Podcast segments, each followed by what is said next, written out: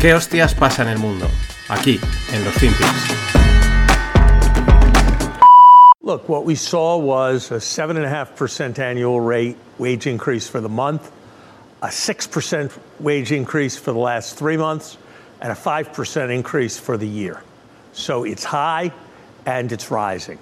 And the labor market is strong, and we're still in unprecedented territory in terms of the gap between vacancies and jobs. And I think that what that's got to tell you is that we got a long way to go to getting inflation down where the Fed has said that it wants it uh, to be.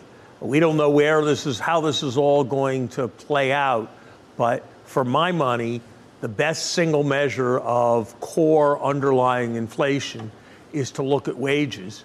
Uh, it's interesting. That's what Paul Krugman uh, acknowledged uh, today when he said that he was shaken in his views by uh, these numbers. And I think what this is telling us is that the Fed's got a long way uh, to go.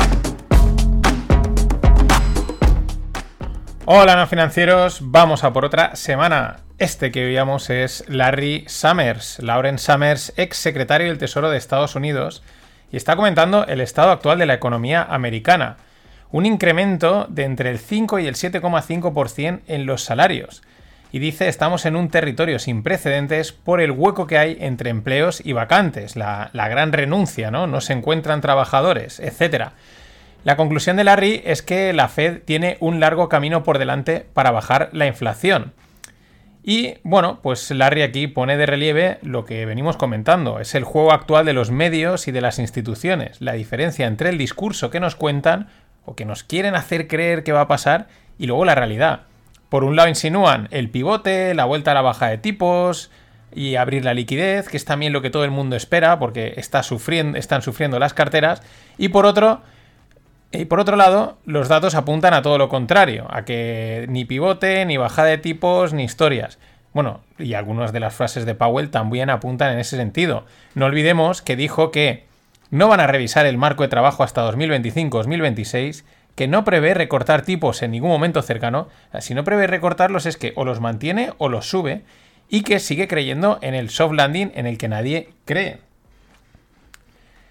Y es que el viernes se publicaron los datos mensuales de empleo no agrícola en Estados Unidos.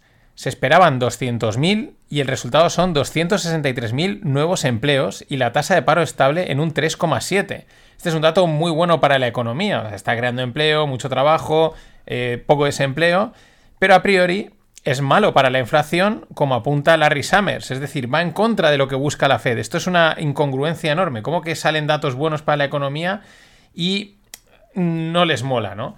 Y es que no olvidemos que el plan a corto plazo de la Fed es eh, relajar la subida de tipos o pararla, que repito, eso no significa bajar, no, nos confundamos, que nos quieren confundir, eh, simplemente relajar, parar y ver qué sucede en la economía, es decir, cómo reacciona la economía y cómo absorbe toda esta subida que han hecho durante el 2022, esta subida de tipos. A partir de ahí, de ver qué sucede, evaluar las evaluar qué es lo que está pasando, teniendo en cuenta que el objetivo es bajar la inflación y enfriar la economía. Como bien comentaba en uno de los episodios del club, Fed is in a box. Eh, dice Fed is fact, porque este es el ejemplo, ¿no? Ellos quieren contener la inflación mm, mm, y la economía les sigue apretando, sigue apretando, sigue apretando y les obliga a subir tipos. Pero obligar a subir tipos te lleva a una recesión o incluso una depresión. En fin, Fed is in a box. No voy a tirar de soniditos, que otro día me decía alguien, quita el sonido de Hasbula que me, que me da tirria. El otro, no pongas este, ¿qué tal? Bueno, pues vamos a ir sin sonidos, a tomar por saco. Y seguro que alguien dice, no, no, ponme tal sonido. En fin. Un 63% de los americanos viven de sueldo en sueldo, ¿vale? Esto en línea con lo que estábamos comentando. Eh, lo que ingresan se lo gastan y pues a por el siguiente mes, ¿no? De hecho, están en el máximo histórico de este dato, porque lo tienen en el 64% y que lo marcaron en marzo, y ahora está en un 63%, o sea, en su récord histórico de gente que vive paycheck to paycheck, mes a mes. Claro, a esta gente eh, la inflación no se les come los ahorros porque no tienen, pero sí el salario, porque si no sube acorde, si no sube al ritmo de la inflación, que es la clave realmente, entonces el problema es gordo. Y vuelvo a la de calle a la de arena, porque démonos cuenta, tienes una economía muy fuerte, con el empleo a tope, el paro bajado, pero el 63% de tu gente vive mes a mes. Y vamos al inmobiliario. Eh, las subidas de tipos, pues lógicamente están poniendo a prueba a todos los mercados inmobiliarios. Si suben los tipos, pues las hipotecas se encarecen y entonces ya no están, ya no mola tanto ir a pedir un crédito para que para comprar una, casa. Ya no es que no mole tanto, es que incluso a lo mejor tampoco te lo dan porque las condiciones son más duras. Vamos, cuatro noticias al respecto. Los suizos, pues tras el boom experimentado en las, principales ciudades del país, como Ginebra o Zúrich, empiezan a temer un crash por la agresiva subida de tipos llevada a cabo por su banco central. Eh, dos, en Reino Unido los precios de las viviendas cayeron un 1,4% en noviembre. En octubre se empezaron a estabilizar un poquito y en noviembre empezaron a caer. El precio medio está, de una vivienda está en 263.000 libras.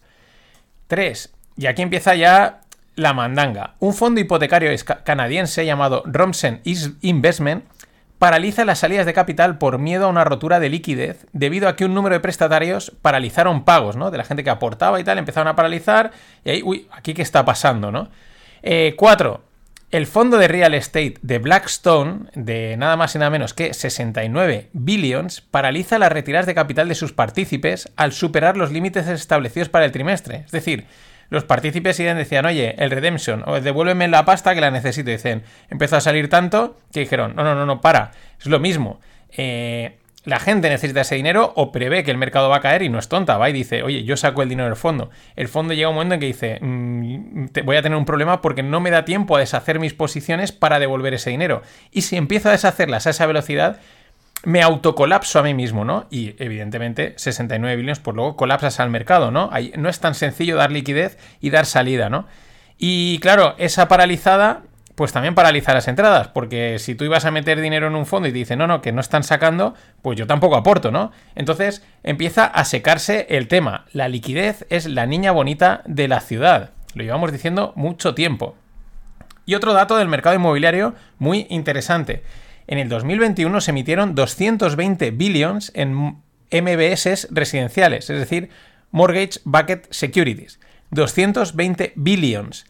Este año solo 21 billions. O sea, se ha secado también totalmente este mercado. Los Mortgage Bucket Securities, explicados de una forma así simplona, es deuda respaldada por hipotecas. Es decir, un inversor compra o invierte en esta deuda y cobra unos intereses. Y la gracia es que está respaldada por los mortgage, por las hipotecas. Y para cerrar esta parte, pues mientras los banqueros siguen ajustándose el cinturón. Porque JPM, eh, Bank of America y Citi recortan los bonus de su banca privada hasta en un 30%, que se dice pronto. Eh, recortan porque saben que no van a haber deals, que no van a haber acuerdos, no van a haber proyectos y, dicen, pues sale, a recortar. Pero también recordemos que luego, justo en los peores momentos de las crisis, es cuando esta gente cobra unos bonus espectaculares. Porque, ¿Por qué? Pues porque van a haber acuerdos, van a haber movimiento y me parece un, un indicador adelantado buenísimo. Y desde hoy hasta el día 10, las puertas del Club No Financieros vuelven a estar abiertas. Cuota y título de cofundador para acceder al contenido extra que subo cada semana.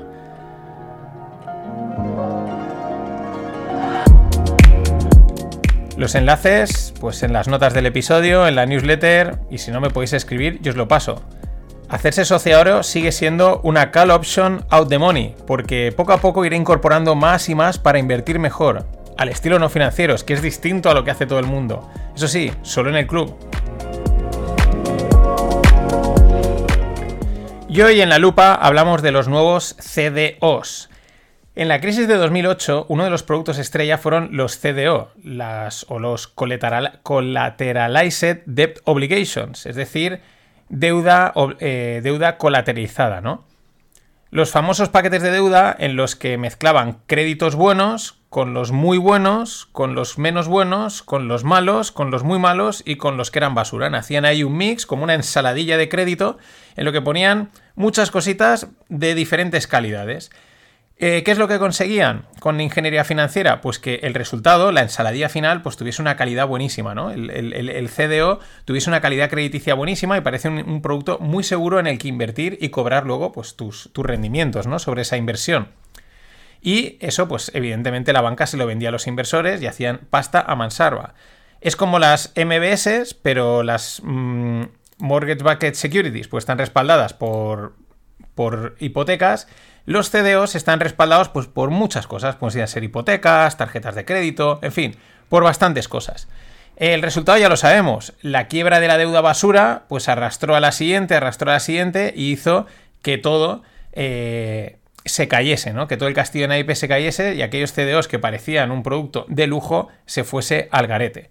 Bueno, pues ahora llegan los CFOs, no confundir con Chief Financial Officer, que se utiliza como cargo, como uno de los cargos más altos que hay en las empresas. No, son CFO de Collateralized Fund Obligations, es decir, obligaciones de fondo colateralizadas.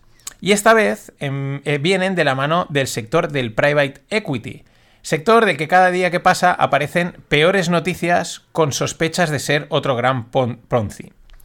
Recordemos que el private equity invierte en compañías no cotizadas que están consolidadas y tienen potencial de crecimiento. Por ejemplo, invertir en una cadena de cafeterías o de hamburgueserías que está expandida en todo un país y con potencial de saltar a otros países, ¿no?